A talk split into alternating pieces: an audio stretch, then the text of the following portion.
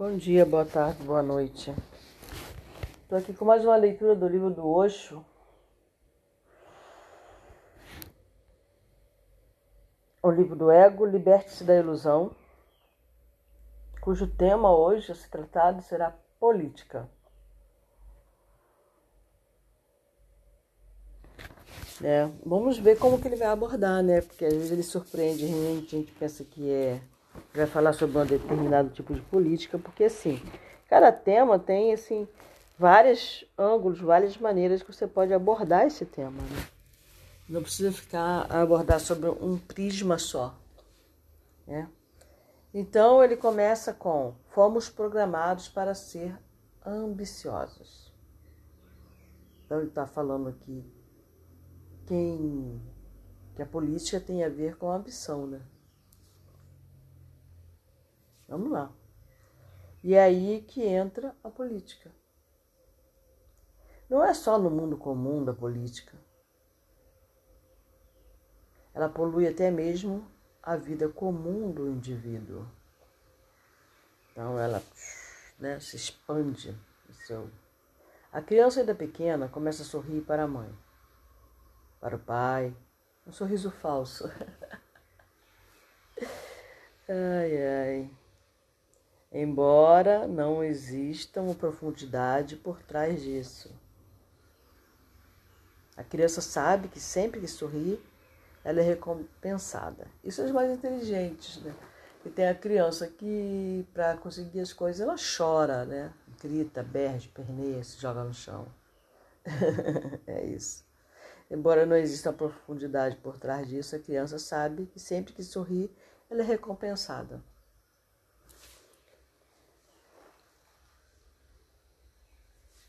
Geralmente é,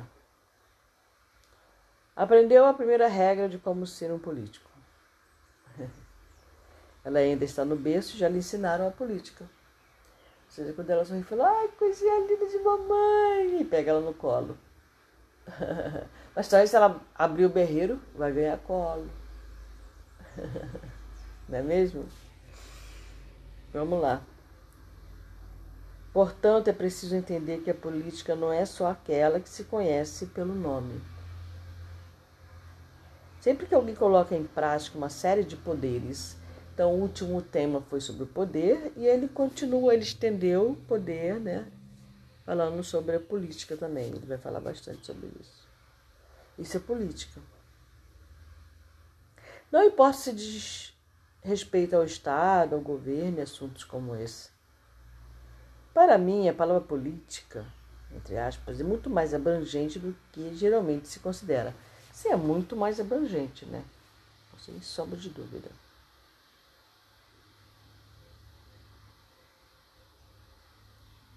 Né? O homem tem colocado em prática ao longo da história uma estratégia política sobre a mulher. Então agora ele vai falar sobre a, a política sobre a mulher. E qual é essa política? A de que ela é inferior a ele. E ele a convenceu disso. Queria saber qual foi a primeira mulher que se convenceu disso, gente. E havia razões para que a mulher fosse impotente e tivesse que ceder a essa ideia horrível, horrível, concordo plenamente, Oxo. Essa ideia horrível que é absolutamente absurda. Absurda. Quando eu fiz a faculdade, né, que eu fiz a monografia, então eu estudei sobre a mulher. E a monografia tinha a ver com esse estudo, em parte. Nossa, a mulher cientista no campo da ciência, né? Nossa, eu fiquei assim, chocada o que eu li, chocada. Eu li um livro chamado Laboratório de Pandora, muito legal, fala sobre o assunto.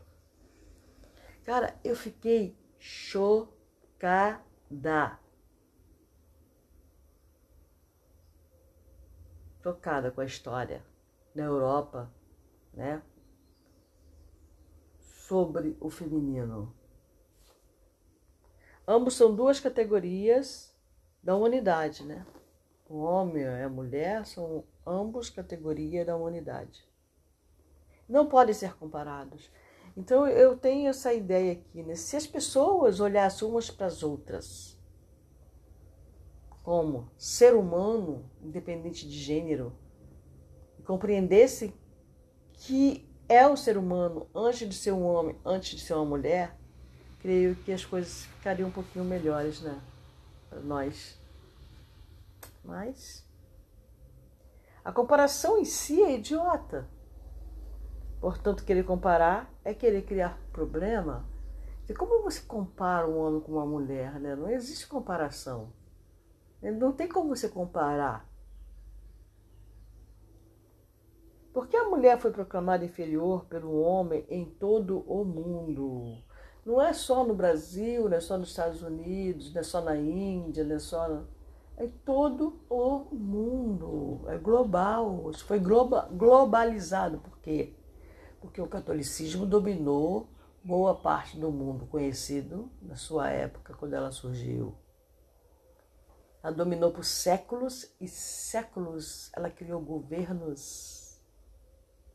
Ela influenciou, ela se, ela se transformou num grande polvo com aqueles tentáculos enormes, de grandes proporções e longos, entendeu? Por quê? Porque essa foi a única forma de mantê-la em regime de escravidão, de torná-la escrava. É, é interessante isso aqui, né? Regime de escravidão, né? torná-la escrava. A gente fala tanto em escravidão, né? Em, em termos de africanos, até indígenas, né? Teve indígenas. A gente não fala em termos de escravidão feminina, né? É difícil você ver alguém abordar esse tema. Era mais fácil se ela fosse igual. Haveria. É, era mais fácil. Vamos lá porque essa foi a única forma de mantê-la em regime de escravidão, de torná-la escrava. Era mais fácil. Se ela fosse igual, haveria problema. E é por isso que ela tinha de ser condicionada à ideia de que era inferior, condicionada. Começou por aí, tá bom? E as razões dadas são as seguintes: um, ela tem menos força muscular, se comparado ao homem, né? Ela é fraquinha muscularmente falando. Não sei se força muscular tem a ver com força física, necessariamente. Eu tenho as minhas particularidades nesse sentido. Sua altura é menor. Ela não produziu nenhuma filosofia, nenhuma teologia, ela não fundou, nenhum, fundou nenhuma religião. Não havia mulheres que fossem artistas, musicistas, pintoras importantes. Teve eventualmente, você pode falar, ah, tem sim a fulana de tal, a musicista ciclona de tal. No século XX foi surgindo uma quantidade, né, houve, foi surgindo uma quantidade maior de mulheres nessas áreas, né? Mas eram muito mal vistas, muito taxadas, né? Nós temos aí a nossa Chiquinha bacana, né? Nossa Chiquinha cantora, musicista, foi rejeitada pela família, pela sociedade que ela vivia, foi considerada proscrita. E essa mulher não pode, essa mulher não arruma, não arruma marido, né? Mas teve, nós tivemos aí, mas isso que ele está falando é para é, 1700, mas mesmo assim, cada, cada década dessa teve uma duas ou três mulheres, né? Em, em compensação a, sei lá, 10 homens, 20. 30, 40, sabe? Tipo assim. Você não vê mulher compositora. Sabe? Tipo Mozart, Beethoven. Né? Isso mostra que ela não tem inteligência, que não é uma intelectual, ela não está preocupada com os problemas mais elevados da vida. Sua preocupação é muito limitada. Ela é apenas dona de casa. Ora, optando-se por comparar dessa forma, fica fácil convencer a mulher de que ela é inferior. Mas esta é uma forma muito regilosa. Há também outros aspectos a serem comparados. A mulher pode dar à luz uma criança, o homem não pode. Ele certamente é inferior, ele não pode se tornar mãe. A natureza não deu a ele essa grande responsabilidade por saber que ele é inferior. A responsabilidade é para o superior. Aí, no caso, é, eu acho que não existe essa coisa de inferior ou superior. Eu não gosto desse termo em relação a nada, né? Acho que existe grau de desenvolvimento, tá bom? É, tem gente que não gosta muito dessa coisa de grau, né? Mas tem sim, tem pessoas que estão num patamar tal, outros estão num patamar tal e assim vai. Grau de desenvolvimento. É, não tem essa coisa de inferior e superior. Tem aquilo de você acreditar se você é superior, né? Quem, geralmente quem tem essa peja, quem tem essa pose de eu sou superior a você, geralmente é quem se sente inferior. E aí ela se coloca como superior a você porque ela quer diminuir a superioridade que ela vê em você. Aí ela faz de tudo para destruir para destruir a sua imagem diante de você mesmo. Já teve amiga assim? Que está sempre te criticando, não perde a oportunidade de falar que a tua roupa tá feia, que teu cabelo tá feio, criticar, de, sabe? Já teve amiga assim? É, geralmente porque ela te acha bonita, ela te acha que você chama atenção, então ela vai falar que ela vai sair com você, ela sabe que você vai chamar mais atenção que ela. Aí ela começa a falar: ah, tira essa roupa, essa roupa tá feia. então, é, é isso, né? Sociedade isso com a mulher, né? Também. Mas não porque a mulher é maior do que o homem, ou superior ao homem. Mas ela não tem que olhar para o homem, para o parceiro, como superior a ela, e vice-versa. Né? A responsabilidade é para o superior. Aí, no caso, a mulher dá à luz o homem ou não, continuando no assunto dele aqui. A natureza não deu a ele um útero. Na verdade, a função do homem no parto de uma criança não é nada mais do que a de dar uma injeção. Uma prática muito momentânea. A mãe tem de carregar a criança por nove meses, assumir todas as dificuldades de carregá-la. Não é uma tarefa fácil. E ainda dar à luz uma criança é quase como se alguém estivesse passando pela morte. Depois ela fica envolvida com a educação da criança por vários anos seguidos. No passado, então, ela dava à luz vários filhos continuamente. Que tempo sobrou para ela se tornar uma grande musicista, uma poeta, uma pintora? Será que lhe foi dado algum tempo para isso? Ela estava constantemente grávida ou, tornando, ou tomando conta das crianças a quem dera luz? Ela estava tomando conta da casa para que o homem pudesse refletir sobre coisas mais elevadas. Apenas por um dia, por 24 horas, o homem deve mudar suas tarefas. Aqui é uma sugestão que ele está dando, né? Para um casal. Deve deixar a mulher refletir, criar poesia ou música, enquanto por 24 horas ele toma conta das crianças, da cozinha e da casa. E também não fazer nada, né? Fazer nada também é bom e depois ele saberá quem é superior. Bastam 24 horas para provar a ele que tomar conta de muitos filhos é simplesmente estar em um desespero. E basta um dia fazendo a comida para a família e para convidados para que o homem saiba que, em 24 horas, experimentou o inferno. Daí ele vai esquecer a ideia de que é superior. Porque durante 24 horas ele vai pensar, ele não vai pensar sequer por uma fração de segundo sobre teologia, filosofia e religião. Vamos pensar sobre isso de outras maneiras. A mulher tem apenas força muscular porque durante milhões de anos não lhe foi dado o tipo de trabalho que desenvolve músculos. Estive em aldeias aborígenas na Índia que a mulher tem músculos e o homem não. Portanto, não é um fenômeno natural, é sim algo histórico.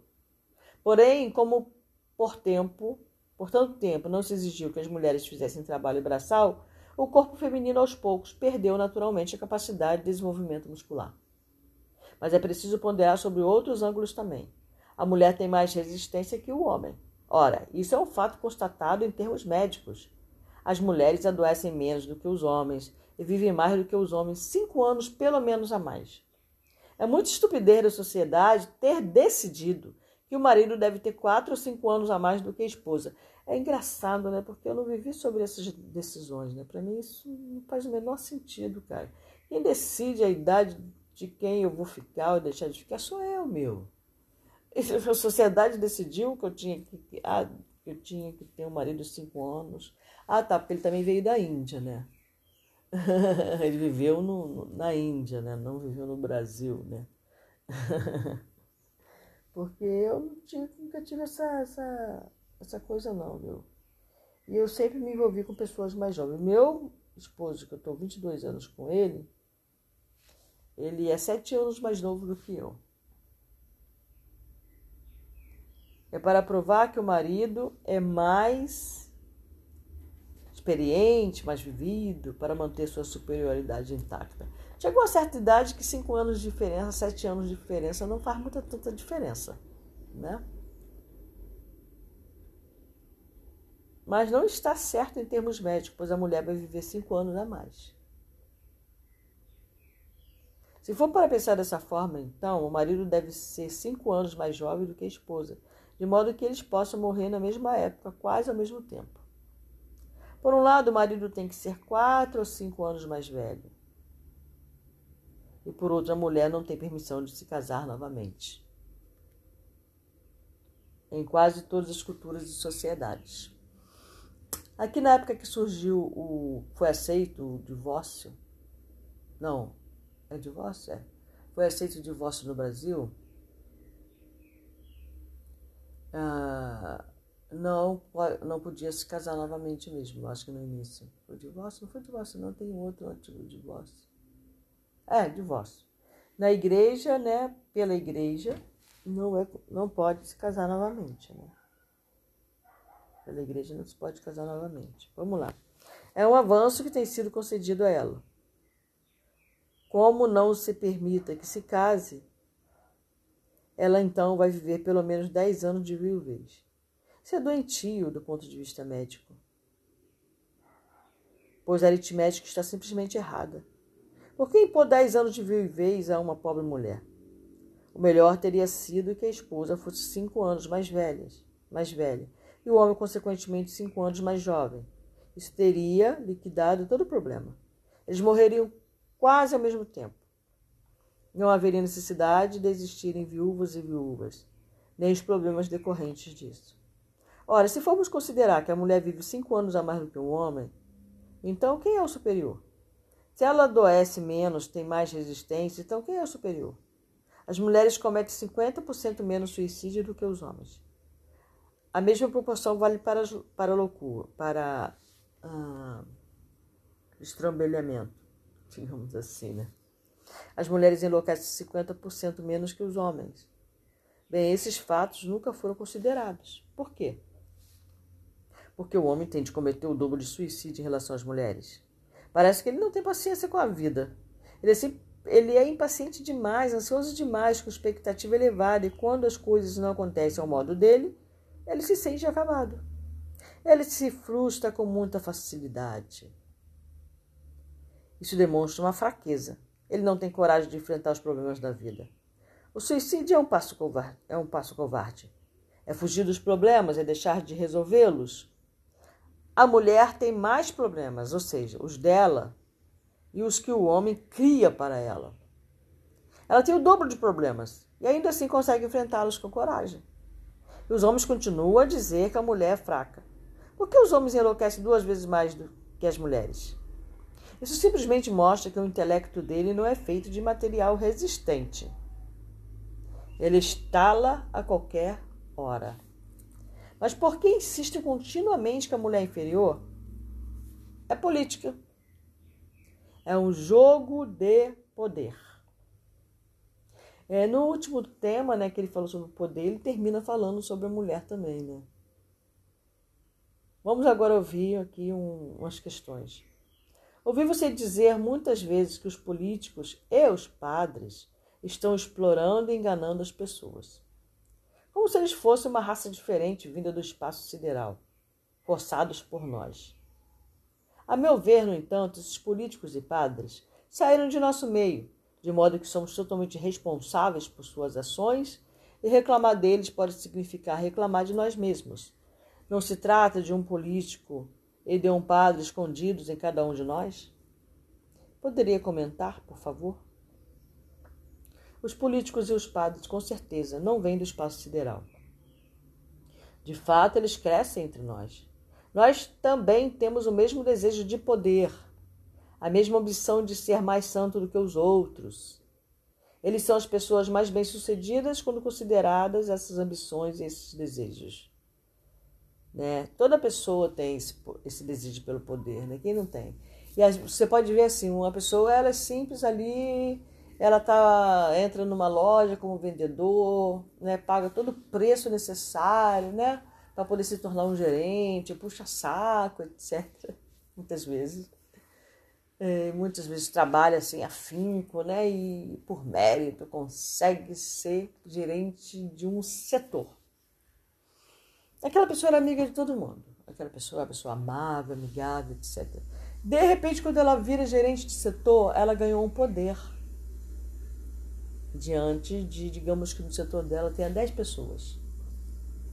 Então ela tem 10 poder, ela tem poder direto sobre 10 pessoas. Poder real, poder de despedir, né? Poder de, entre aspas, escravizar, porque a pessoa depende daquele saláriozinho ali, né? Depende daquele, daquilo ali para sobreviver. E aí ele entende o poder que ele tem naquele setor. E aí aquela pessoa se transforma. Poxa, mas fulano era tão assim, tão legal, tão isso, tão aquilo. Agora fulano, olha, olha como ele tá, cara. Ele se transformou num tirano. Aí você fica se perguntando, ele se transformou ou ele sempre foi um tirano? Só que aquilo estava adormecido nele despertou quando ele se viu diante da posse do domínio sobre um setor e 10 pessoas, 15 que trabalham naquele setor, dependendo do tamanho da loja. Mesmo que fossem duas pessoas, três, mas ele tem domínio sobre aquelas pessoas. E aí ele se transforma num tirano Não, ele não se transforma. Ele já tinha o tirano nele, tá bom? Sem dúvida, somos responsáveis. Aqui ele continua assim, né? Eles são as pessoas mais bem-sucedidas quando consideradas essas ambições e esses desejos, né? Sem dúvida, somos responsáveis, mas é um círculo vicioso. Não somos os únicos responsáveis. Os políticos e padres bem-sucedidos continuam a condicionar as novas gerações para as mesmas ambições. São eles que fazem sociedade, que cultivam sua mente e seu condicionamento. Eles também são responsáveis, e são mais responsáveis do que as pessoas comuns, pois elas são vítimas de todos os tipos de programa que lhes são impostos. É, aqui ele está falando que, tipo assim, é, a pessoa foi programada, né? É, mas ele costuma dizer que a pessoa veio ao mundo sem nada, né? Bom, ele acredita em reencarnação, eu também. É porque é, a, ele é jainista, né? O, a, o, pessoal na Índia acredita em reencarnação, só que de uma maneira bem diferente do que a, a gente aqui no Ocidente acredita em reencarnação, principalmente no Brasil, porque a nossa, a nossa crença de reencarnação veio via Allan Kardec.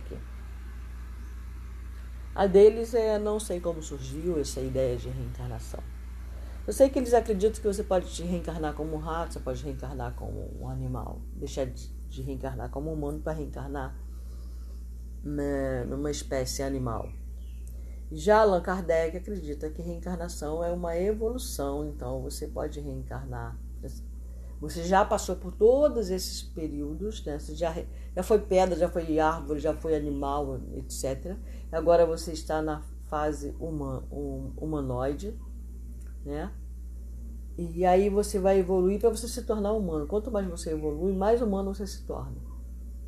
Porque os humanos, eles ainda têm muito é, o cérebro reptiliano, né? Seria o cérebro animal, o instinto ainda muito ativo, muitos, muitos seres humanos. Né? Então, você vai evoluir ao ponto de você começar a agir totalmente pela sua intuição. Aí você se torna humano. entendeu?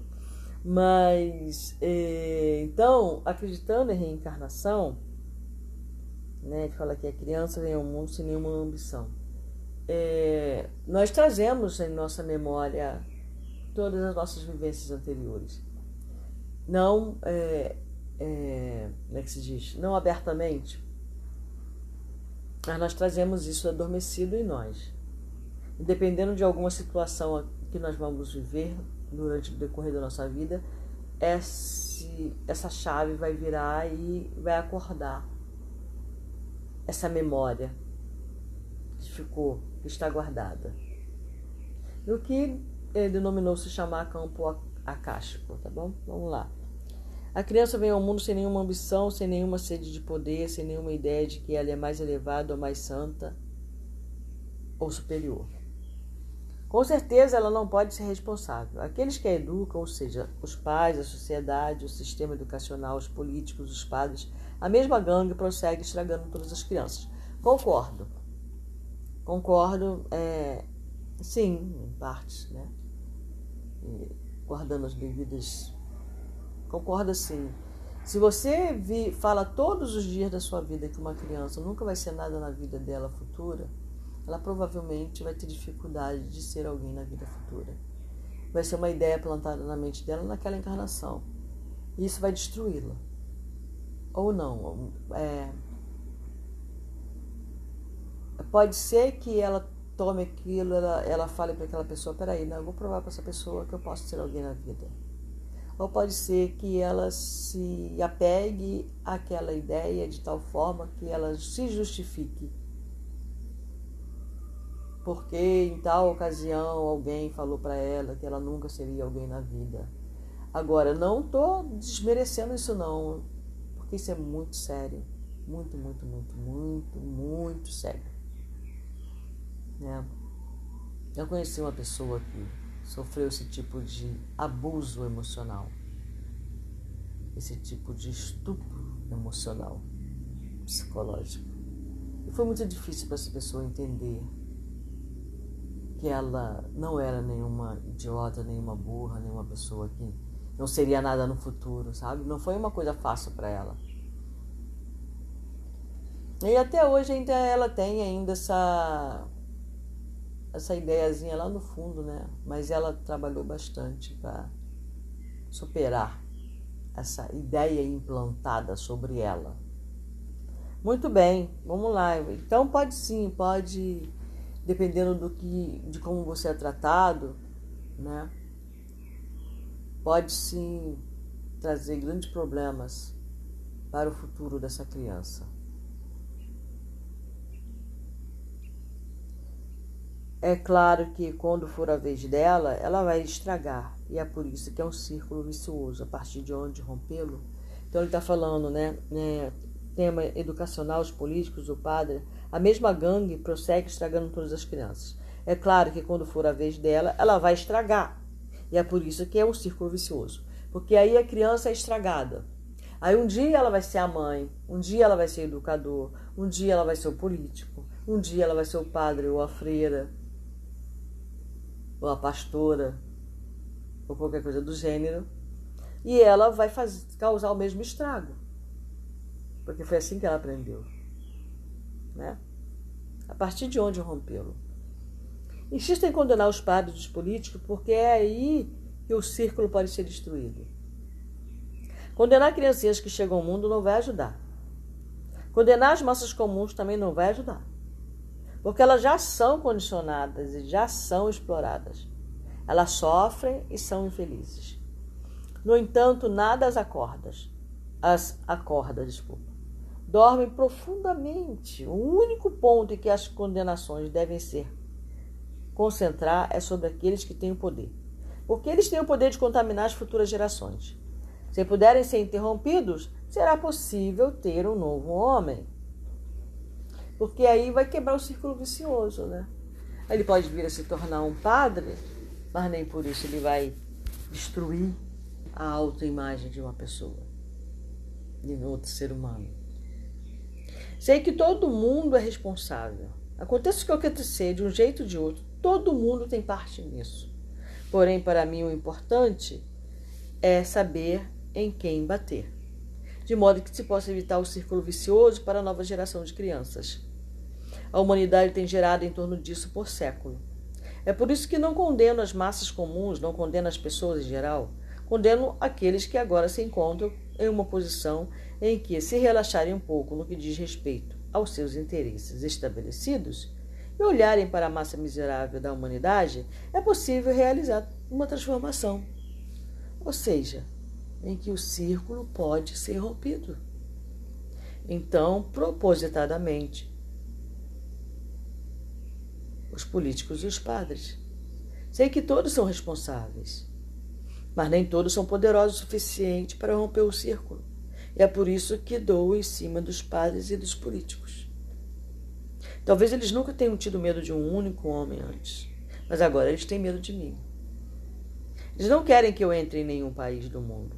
Os padres estão por trás dos políticos, que estão fazendo normas e leis para que eu seja impedido. É, isso aqui é vero, tá? É verdade. Não é prepotência ou, ou se dá alta importância, não. É verdade.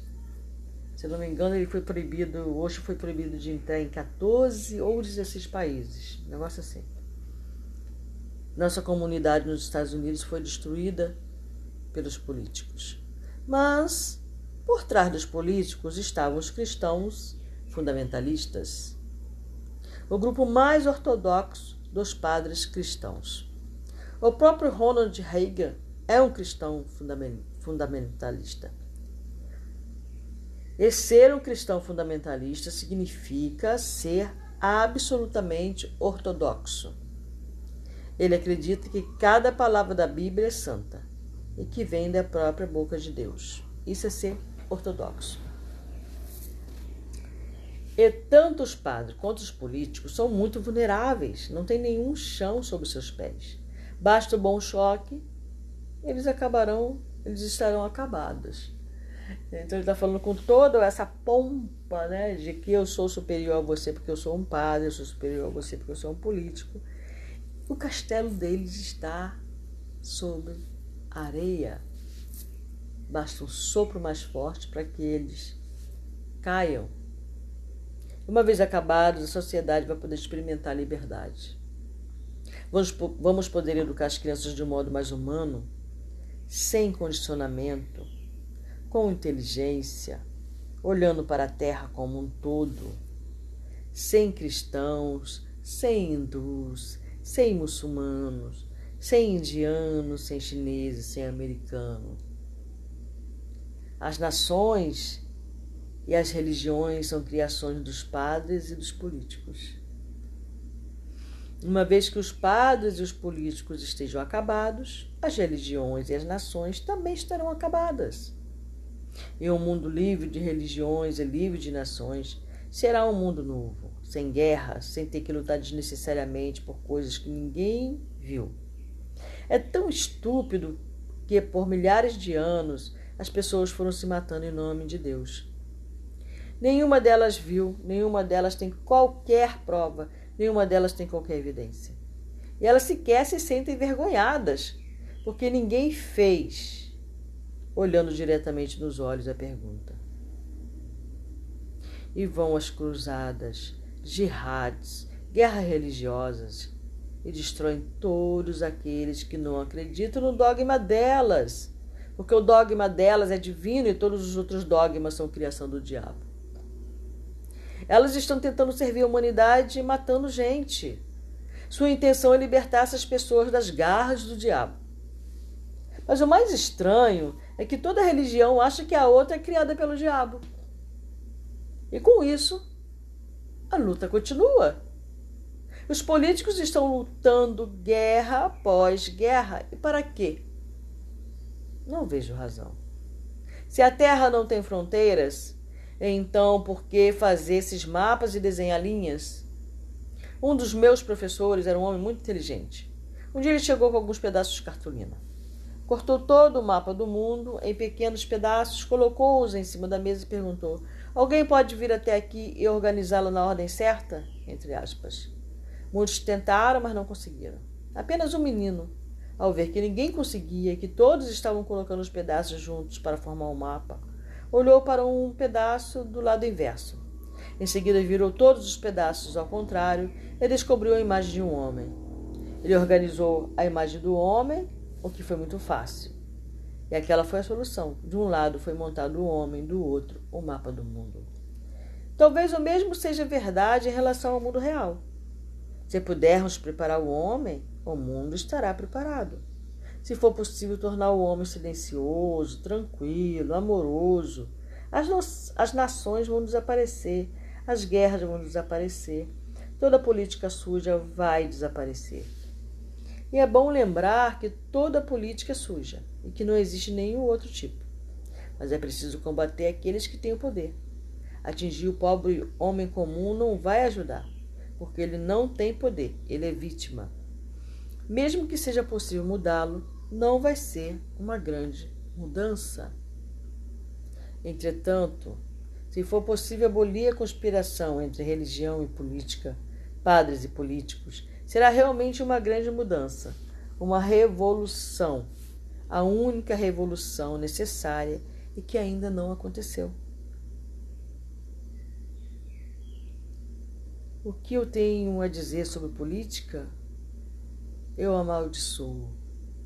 É a calamidade que nos fez viver durante séculos no sofrimento. A política é absolutamente desnecessária. No entanto, os políticos não vão permitir que ela se torne desnecessária, porque com isso eles perdem suas presidências, suas casas brancas, seus Kremlins, seus cargos de primeiro-ministro. A política não é necessária. Está realmente fora de moda. Foi necessária porque as nações lutavam constantemente. Em três mil anos houve cinco mil guerras. Se as linhas de fronteira, que existem somente no mapa e não na terra, forem simplesmente dissolvidas, quem é que vai se preocupar com política? Contando que neste momento existem várias guerras né, no mundo. Nesse momento que eu estou aqui sentada, olhando para esse sol, olhando através da minha janela, na minha cama, né, pensando no que eu vou fazer depois, não tô, agora no momento que eu estou olhando a hora, aí eu começo a ficar inquieta. é, mas é isso, né, cara? Vamos lá. Sim, haverá um governo mundial, mas esse governo será apenas funcional. Não haverá nenhum prestígio nisso, pois não haverá concorrência com ninguém. E se esta ou aquela pessoa é presidente mundial? E daí? Elas não são superiores a ninguém. Um governo funcional significa o modo como as ferrovias são conduzidas. Quem se importa com quem é presidente das ferrovias? Significa também o modo como o correio é administrado. E se administrado de forma perfeita, quem se importa com quem é o diretor-geral dos correios? É realmente, né? As nações têm que desaparecer e com o desaparecimento delas, a própria política também desaparece. Ela comete suicídio. O que permanece é uma organização funcional que se preocupa. Ela pode ser rotativa como o Rotary Club, de modo que às vezes é dirigido por um homem negro, às vezes por uma mulher, às vezes por um chinês, às vezes por um russo, às vezes por um, um norte-americano, e assim segue, como uma roda. Talvez não se deva dar mais de seis meses a uma pessoa, pois mais do que isso é perigoso. Assim, durante seis meses, o indivíduo é presidente e depois vai embora para sempre. Nenhuma pessoa deve ser escolhida novamente. É pura pobreza de inteligência que se continua escolhendo a mesma pessoa para presidente repetidas vezes. Será que ninguém vê isso como pobreza de inteligência? Não existe nenhuma pessoa inteligente. Só se tem um idiota para dar continuidade? No mundo também não há necessidade de partidos políticos. Os indivíduos devem decidir individualmente. Não há necessidade de nenhum partido político, é algo muito destrutivo na democracia. Embora as pessoas digam que a democracia não pode existir sem partidos políticos, eu digo que ela não pode existir se os políticos, se os partidos políticos existirem, pois eles têm seus próprios interesses. Cada indivíduo é livre para concorrer a qualquer cargo, para votar em qualquer pessoa que ache certo. E quem quer que seja eleito por ser muito mais rápido que os presidentes e os primeiros ministros. Talvez, devido ao fato dessa pessoa ficar lá por apenas seis meses, ela não possa desperdiçar seu tempo inaugurando essa universidade, aquela ponte, essa estrada, todo tipo de absurdo e perder tempo. E o parlamento simplesmente discute assuntos absolutamente insignificantes, como se tivesse a eternidade em suas mãos. Um pequeno projeto leva anos para ser aprovado. Um homem que tem apenas seis meses não pode permitir essa estupidez. Ele vai escolher assessores científicos, especialistas em diferentes campos de atuação. Por exemplo, em economia, ele vai encontrar todas as melhores mentes econômicas do mundo para assessorá-lo. Ele não tem muito tempo. Ele não pode dar prosseguimento com políticos de quinta categoria que só sabem a arte de mentir e nada mais. Ao ter que decidir sobre educação, pedirá o conselho dos grandes educadores do mundo. Porém, nesse exato momento, coisas estranhas acontecem. Tenho apenas uma única forma da homem: um mundo único.